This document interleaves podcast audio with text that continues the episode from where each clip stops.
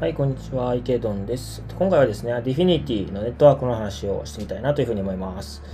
はい。で、えっと、まあ、メニューとしてはですね、まず、まあ、ディフィニティ、え、まあ、コインで言うと ICP ですかね、の、えっと、まあ、全体感の説明をしていて、していって、あとは、ま、その後、実際のホームページを見てみるっていうところですね。で、あと、えー、最後にどんなアプリケーションが展開されようとしているのかっていうところをあの見てみたいなというふうに思います。まあ、全体感として総括するとですね、あの非常にこう、ソーシャルのアプリケーションが非常に充実していて、まあ、GAFA に対抗することを目的としているというところですかね。はい。では、あの、実際にちょっと説明に入っていこうかなというふうに思います。で、えっと、まあ、概観の説明のところはですね、あの、日本語の記事に、え、なっているものがありますので、そちらを参照したいなと思います。はい。でですね、えっと、まあ、ディフィニティというんですけど、ネットワークの名前がディフィニティですね。えー、で、まあ、コインの名前で言うと ICP ですかね。インターネットコンピューターという名前にしてるみたいですね。はい。で、まあ、開発してるのはディフィニティ財団という、えー、NPO ですか。 Non-Profit Organization ですかね。で、えっ、ー、と、インターネットコンピューターは世界中の独立したデータセンターを使用して、現在の中央集権的なインターネットクラウドプロバイダーに代わる分散型のインターネットクラウドを提供するためのプロジェクトですということですね。具体的には AWS や Google クラウド、Microsoft の Azure のようなクラウドサービスをブロックチェーンで実現するプロジェクトになっていますということですね。はい。で、まあ、仮想通貨の ICP はこのディフィニティのネットワーク上の、まあ、ガバナンスとか報酬とか、あとは取引を行う際の手数料とかの支払いに使うものですね。ディフィニティネットワークの ICP という通貨です。はい。で、まあ、えっと、特徴なんですけれども、まあ、スマートコントラクト高速で実行ということで、まあ、あの、私たちが普段ウェブサイトを見るのと同じ速度でスマートコントラクトがま実行されるということですね。で、えっと、まあ実際に比較したものがあってですね、こちら、あの、各通貨のスピードを比較したものなんですけれども、えっと、この4つ目の項目 TPS のところを見ていただきたいんですね。例えば、イーサリアムだと15、えー、ソラナだと5万、えー、まあ、ポルカドットと1000だなってるんですね。TPS っていうのはトランザクションパーセカンドの約で、1秒間に何どれだけの取引を処理できるかっていう処理能力の限界のことを言ってるんですよね。イーサリアムは15、ポルカドットは1000、ソラーナは5万って言ってるんですね。で、インターネットコンピューターはっていうと、ノーリミット。まあ、つまり限界がないと言ってるんですね。ということで、あのー、この取引処理速度っていう点では、もうあの、他のチェーンとはもう比べ物にならないほど速いというのが、まあ、理論上の、まあ、数字になっていますというところですね。はい。で、えっ、ー、と、まあ、特徴の2つ目、エコシステムが拡大しているということで、まあ、あの、いろんな、あの、アプリケーションが確かにありますね。はい。で、あの、私が見た感じでですね、あの、DeFi とか、まあ、そういったところは、まあ、普通、まあ、他のチェーンとあまり変わりはないんですけれども、このエコシステムに、あの、特徴的な点で言うと、ソーシャルですね。特に SNS のようなものが非常にこう、もうすでにアプリケーションとして出てきているというところですね。まあ、あの、見てみた感じ、まだ全然流行ってはいないんですけれども、あのーソーシャルのところが非常に強いかなというふうに思いますね。で、逆に言うと、このソーシャルのアプリケーション群が爆発すると、このディフィニティのネットワークっていうのは一気にこう世界に普及する可能性を秘めてるなというのが私の感想です。はい。で、3つ目の特徴ですけれども、プログラミング言語、えー、独自のプログラミング言語で、モトコというもので、えー、まあ、あのーアプリケーションが構築されているという感じですかね。で、こちらはディフィニティ財団が開発している新しいソフトウェア言語ですということですね。まあ、だから要するに、このディフィニティネットワーク上でしか今のところ使えないということですね。まあ、ここはちょっとどうあた、どう来るかっていうところですよね。EVM であればね、あの、イーサリアム上のアプリケーションを同じように展開できると思うんですけど、この元子っていうのがちょっと、うん、なんとも言えない えー、ところではありますかね。はい。で、えっと、まあ、ICP の価格動向もちょっとついでに見てみたいと思うんですけれども、ICP はい。で、えっと、まあ、オールタイムで見ると、えっと、一時そうですね、4万5千ドルとか、あ、4万5千円とかつけてたことありますけど、現在はもうずっと下がってきてて、2000円台ですね。でもずっとこう下を、価格としては下をずっと這いずり回ってるような感じですね。で、まあ、これなんでかっていうところなんですけど、私のまあ感覚ではですね、このディフィニティってさっきも言った通り NPO なんですよ。 non-profit organization なんですよね。要するにすぐにこうビジネスとして立ち上げてすぐに利益を上げる必要があんまりない組織なんですよね。ゆえにですね、こうじっくり、あの、かっちり開発を行っているような印象があります。ということで、現在のところあんま目立ったアプリケーションが出てきてなくて、まあ、ICP の価格が低迷しているという形かなというふうに思いますね。でも逆に言うとですね、中長期で見るとですね、結構期待できるんではないかなというふうに思っています。はい。で、えっ、ー、と、まあ、今後の展開なんですけど、まあ、ディフィニティは、まあ、インタえっ、ー、と、ビットコインと接続するっていうことを、まあ、あ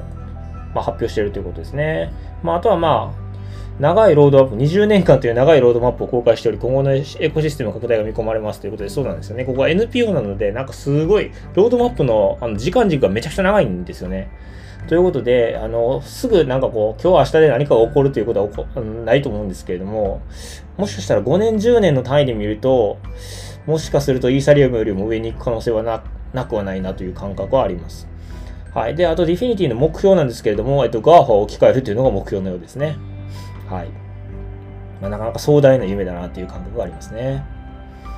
はい。で、えっと、投資家の方を見てみたいなと思うんですけれども、こちらちょっと古い記事、2018年の記事になってしまうんですけれども、Definity、uh, raises 61 million dollars for platform that rivals イーサリアムということで、まあ、イーサリアムのライバルであるディフィニティが61ミリオンドル、61億円、70億円ぐらいですかね、えー、を、まあ、あ調達しましたということですね。で、えーそうですね。で、まあ、アンドリーセン・ホロイツ、それからポリチェーン・キャピタルが、まあ、参加しているということで、まあ、投資家陣っていう点でも、あの、特に文句は何もないかなというふうに思いますね。ピカピカの投資家がついているということですね。はい。で、ディフィニティのホームページはこちらですね。えー、非常にこうカラフルで、あのなんか見やすくて、なんかワクワクしますよね。Explore the, the Internet Computer Ecosystem ということで、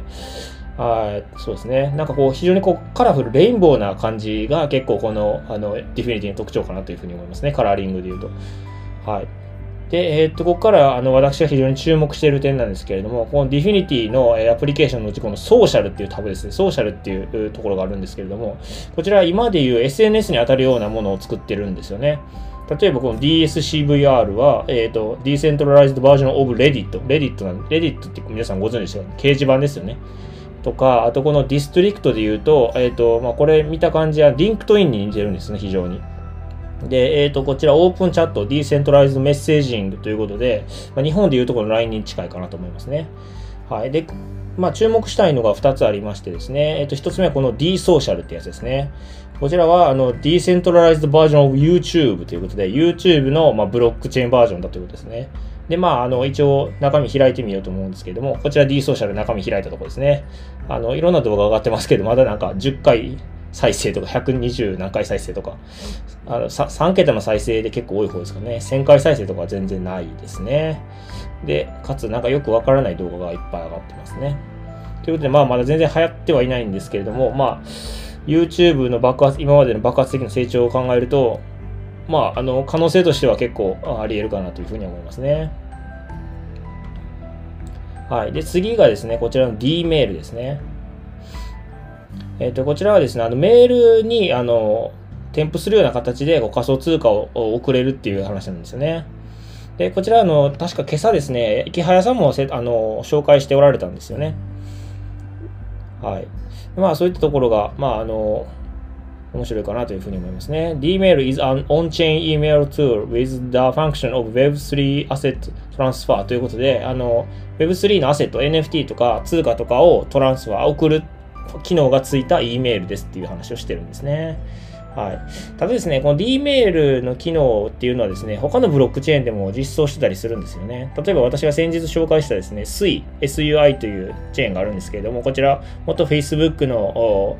えー、研究者たちが作った、作っているチェーンなんですけれども、こちらのチェーンでもですね、同じようにこう、メールとか SMS、ショートメッセージングサービスとか、そういったもので、あのー、まあ、通貨だったり NFT が送れるっていう機能をあの実装するみたいなんですよね。だからその、なんていうか、このアプリケーション、D メールみたいなこうアプリケーションレベルでそういう機能がついてる方がいいのか、それともそのブロックチェーン全体のレベルでそういう、うなんていうか、トランスファーできるの、あの、えー、機能がついてる方がいいのかっていうのはちょっと疑問なところはありますね。まあ、ただ、あの、はい。あの、面白い機能であることは間違いないなと思いますね。はい。まあ、私が注目したのはこの D メールと D ソーシャルの2種類なんですけれども、まあ、それ以外にもですね、今の SNS でいうところの、SNS の、まあ、ブロックチェーンバージョンっていうのはほとんど揃ってるような感じですね。Twitter っぽいのがちょっと見当たらなかったような気はするんですが、まあ、SN、えっ、ー、と、そう、 LinkedIn、えー、それから、まあ、LINE のようなもの、あとは、レディットのようなものですね。まあ、それをそれぞれブロックチェーン、このディフィニティネットワーク上に落とし込んだものが、もうそれぞれああの形としてもうできていてですね、まあ、まだ全然流行ってはいないんですけれども、まあ、なんか可能性としてはあり得るのかな、結構面白いかなというのは思いましたね。はい。で、他にもまあ NFT とか、まあ DeFi とか、まあ基本的なこのアプリケーション群はだんだん揃ってきているような感じかなというふうに思います。で、まあ、いかんせん、あの、開発のこのタイムフレームがすごく長いので、こうなんか今日明日何か起こるっていうネットワークではないんですけれども、中長期的に見るならば、仕込んでみる価値はかなりあるかなというふうに個人的には思います。はい。まあ、あの、私自身も引き続きこのディフィニティの領域見ていこうかなと思いますので、何か進展があったら、あの、お伝えしたいかなというふうに思います。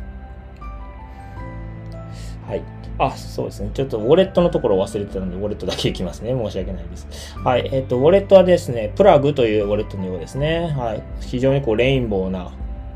えー、なんですかね、ウォレットですね。まあ、使い勝手というか、まあ、この画面に表示されている機能は多分、メタマスクとほぼ一緒かなというふうに思いますね。はい。 browser extension もあるので、まあ、あの、Google Chrome の拡張機能としても使えるかなというところですね。はい。まあ、ウォレットも結構たくさんあるみたいですね。アースウォレット、ストニック、ストイックウォレットなどなど、まあ、他にもウォレットあるみたいなので、まあ、使いやすいものを使えばいいのかなというふうに思います。はい。では、あの、今回はこちらで終わりたいなと思います。よろしければチャンネル登録、フォロー、それから高評価の方お願いいたします。はい。では、お疲れ様です。